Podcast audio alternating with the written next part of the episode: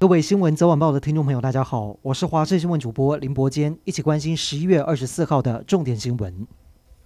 真爱早教案第三场公投意见发表会，正方代表是由东海大学教授林慧珍对上反方代表环境律师詹顺贵。林慧珍表示，中油的第三天然气接收站，不管哪个方案都会破坏藻礁，海水升温三点五度，让鱼虾、螺贝形同住在三阶海鲜锅，封闭的环境会出现鲨鱼走迷宫的状况。但是他的说法都被詹顺贵驳斥。詹顺贵解释，他从反对三阶原方案到支持外推方案，是兼顾多元价值，被批背叛环保也在所不惜。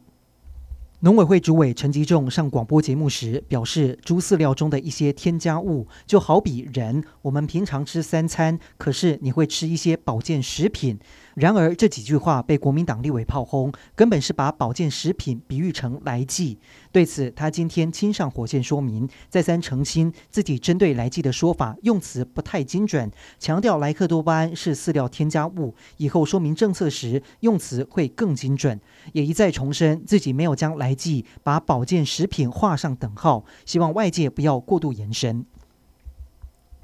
面对中国步步进逼，传出陆委会正在研议提出一份中共迫害人权名单，禁止中国高官来台湾。因为最近不仅频频传出有台商被中国政府借故开罚，中国国台办发言人朱凤莲更是明呛，台独顽固分子清单绝对不止三人，这似乎在预告将释出第二波的台独清单。因此，陆委会也正在研议采取反制作为。对于中国这一连串的强硬手段，行政院长苏贞昌这回则。是向中国政府软性喊话，表示两岸互惠互助才是人民之福。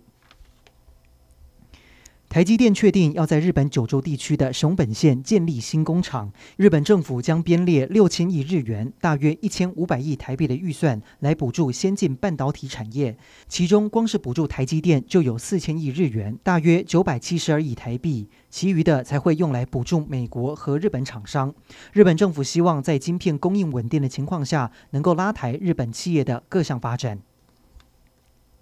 面对国际油价飙涨，美国总统拜登在二十三号宣布释出五千万桶战略储油，同时日本、南韩、印度。中国和英国也会响应，同步释出储油。这批战略储油大约会在十二月中旬至下旬投放到市场。但是消息一出，油价却是先跌后涨，其中伦敦布兰特原油更是大涨大约百分之三点三，创下两周来最高的纪录。主要是因为这六个国家投放的战略储油油量低于预期，而拜登宣布消息时也承认，油价要往下掉，可能还需要一些时间。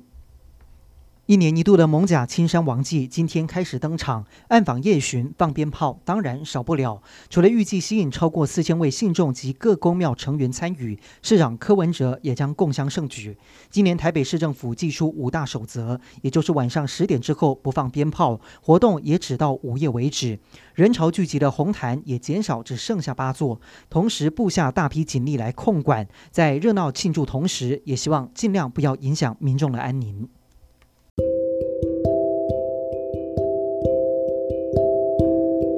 以上就是这一节的新闻内容，感谢您收听，我们再会。